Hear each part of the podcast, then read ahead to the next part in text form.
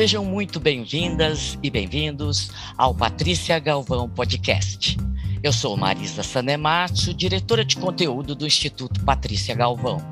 E este é o segundo episódio da série Percepções da População Brasileira sobre Feminicídio, que tem como objetivo debater os dados da pesquisa realizada pelos institutos Patrícia Galvão e Locomotiva com apoio do Fundo Canadá.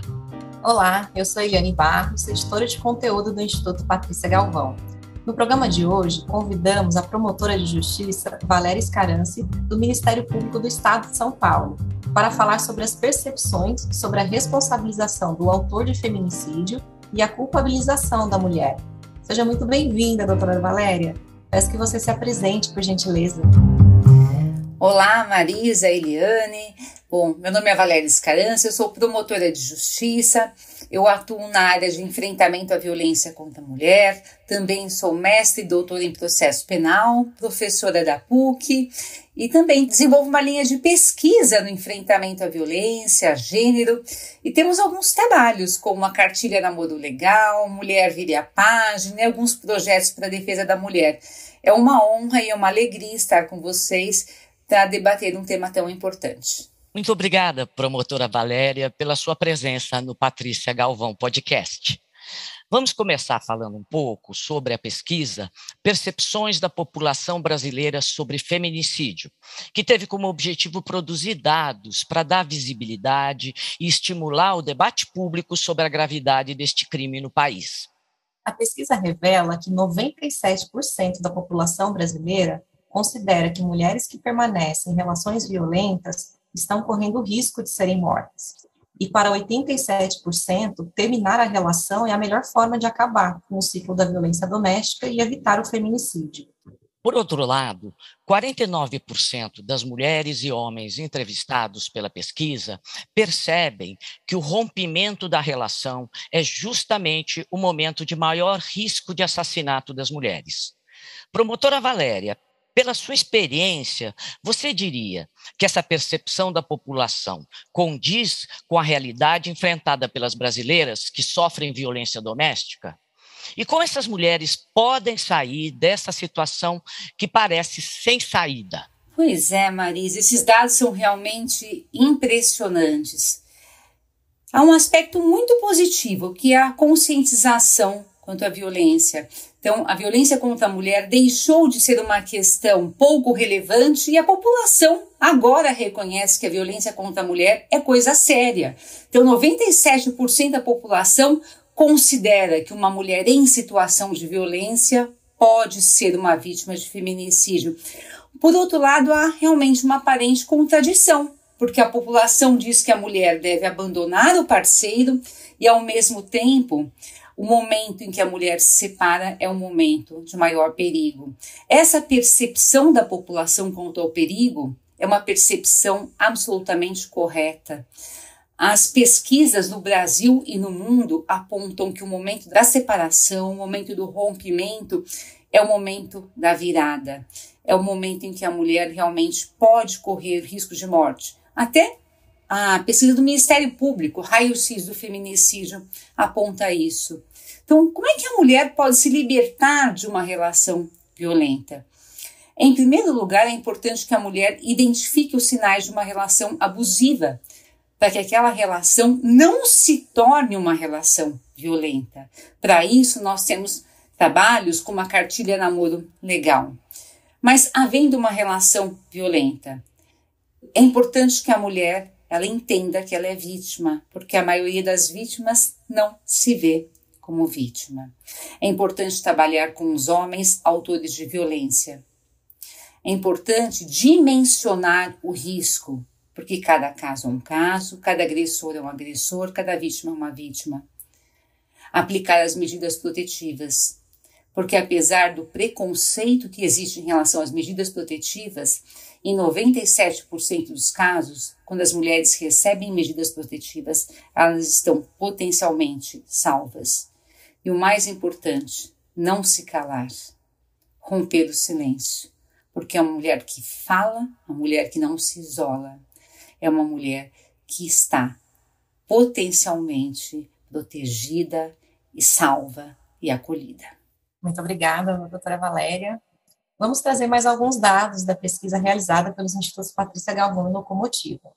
65% dos entrevistados consideram que o homem que comete feminicídio é o responsável pelo crime e deve ser punido. Mas um em cada três também culpa a mulher pelo feminicídio. Promotora Valéria, por que a população ainda considera que a culpa de um feminicídio pode ser da própria mulher? E, na sua avaliação, essa culpabilização da vítima também se reproduz nos sistemas de segurança pública, saúde e justiça? O Brasil é um país de uma contradição gigantesca. É o país do carnaval, mas é o, é o país em que a mulher ainda é responsabilizada pelo feminicídio, pela própria violência que sofre. O machismo ele é estrutural e é estruturante. Está presente em todas as estruturas sociais. As leis evoluíram, mas é mais fácil mudar as leis do que mudar a sociedade. Infelizmente, ainda se culpa a mulher. Até porque o homem autor de violência tem um perfil de bom cidadão, o perfil de bom moço. Socialmente, ele se porta como aquele homem acima de qualquer suspeita. Por outro lado, a vítima, muitas vezes, ela nega essa violência, ela retoma o relacionamento com o agressor e esse comportamento não é compreendido. Quando se trata de feminicídio, a questão ainda é mais complexa, porque aquele homem em plenário, ele se declara como um homem apaixonado. Diz para os jurados que ele ama aquela mulher, que ele perdeu a cabeça. E por vezes a vítima, quando sobrevivente, diz que perdoa o agressor na presença dos jurados. Então a falta de compreensão em relação à violência contra a mulher também faz com que exista essa culpabilização ou essa revitimização da mulher. Mas sempre há uma boa notícia e nós somos pessoas que acho que nós temos essa função de levar a sociedade a passos largos e bem definidos na defesa da mulher. E a boa notícia é que as coisas estão mudando. Uma mudança recente foi a Lei Mari Ferrer, a Lei 12245 de 2021, e essa lei diz que as vítimas, as mulheres, elas não podem ser revitimizadas. Então, as pessoas que atuam em audiência não podem usar linguagem, informações ofensivas, não podem ofender a dignidade da vítima. Isso vale para qualquer audiência. Então, é muito importante essa mudança. Agora, está escrito na lei que não pode haver revitimização. Obrigada, doutora Valéria, pelos seus comentários. Eu gostaria agora de trazer um último dado da pesquisa para a nossa conversa de hoje. Apenas um em cada quatro entrevistados acredita que, na maioria das vezes, os homens que ameaçam ou tentam matar suas atuais ou ex-parceiras são devidamente punidos. Promotora Valéria, na sua opinião, essa percepção reflete um quadro real de impunidade dos crimes de violência doméstica e de feminicídio no Brasil? E se isso for uma realidade, o que é preciso fazer para mudar essa situação?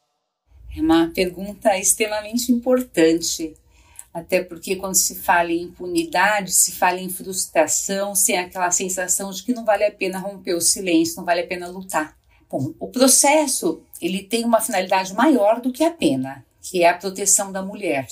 Eu acho que é muito importante que a mulher consiga uma proteção e que ela tenha uma proteção ágil. Então, ainda que o agressor eventualmente seja absolvido, se a mulher tiver a sua proteção, a justiça cumpriu o seu papel, cumpriu a sua finalidade. Mas, realmente, quando se trata daquela criminalidade mais comum, então, por exemplo, a ameaça, as penas são ínfimas, são, na minha maneira de ver, insignificantes. Há duas realidades. Feminicídio, e aí sim é um crime contra a vida, as penas são mais altas, as penas são, em regra, condizentes com a gravidade do crime, e aquela criminalidade mais comum. E aí, por vezes, a pena, ela realmente irrisória. Por quê? isso acontece? Porque no Brasil existe uma cultura da pena mínima e a pena de ameaça é de um a seis meses. Então, num processo de ameaça, a pena acaba sendo de um mês. O que fazer para mudar essa realidade? Há algumas estratégias, por exemplo, mudar a pena mínima dos crimes. Já que a nossa mentalidade no Brasil é a mentalidade da pena mínima, né, em regra se aplica a pena mínima, então os crimes têm que ter uma pena mínima maior. Isso também já está mudando. O crime de lesão contra a mulher teve a sua pena aumentada. Então a pena agora é de 1 a 4 anos, a pena mínima já é de um ano. Os novos crimes, como o crime de perseguição, de stalking, que aliás é um crime extremamente importante, porque a mulher perseguida é uma mulher corre risco de morte, o crime de violência psicológica, já são crimes que têm penas mínimas mais altas. Então, nós já observamos alguns sinais de mudança. Mas, sem dúvida, até então, até o ano passado, quando nós tivemos esses primeiros sinais de mudança, essas luzes né, que apontaram para uma alteração na nossa legislação, realmente a sensação era de desilusão. Não só para as vítimas, mas também para nós promotoras, também para nós que atuamos na defesa das mulheres. Este foi o segundo episódio da série Percepções da População Brasileira sobre Feminicídio, do Patrícia Galvão Podcast. Agradecemos a presença da promotora de justiça Valéria Escaranço e do Ministério Público do Estado de São Paulo. E para finalizar, gostaríamos que você deixasse uma mensagem sobre a responsabilidade do Estado e o que é preciso fazer para enfrentar esse grave contexto de feminicídios no país e garantir às mulheres o seu direito a uma vida sem violência. Em primeiro lugar, eu queria dizer que o enfrentamento à violência contra a mulher ele não é um problema do Estado. A violência acontece ao nosso lado, a violência atinge as nossas amigas, as pessoas que amamos. O Estado não está em todos os lugares, mas as pessoas estão em todos os lugares. Então, se as pessoas se movimentarem, se as pessoas se mobilizarem, o Brasil será um país diferente. Eu acredito que nós já evoluímos muito. O Brasil ainda é um país violento, mas é um país em transformação. Nesse caminho, nós demos passos firmes e certos. E nesse caminho, as mulheres do nosso país estão sim mais protegidas. Nós precisamos acreditar que existe um futuro melhor. É isso. Muito obrigada, doutora Valéria, pelas suas análises e por essa sua mensagem de esperança, confiança em dias melhores para todas e todos, uma vida sem violência neste país. Bom, deixamos também agora um convite a todas e todos que estão nos ouvindo para que continuem nos acompanhando na agência Patrícia Galvão e também em nossas redes sociais. O nosso site é o www.agenciapatriciagalvão.org.br.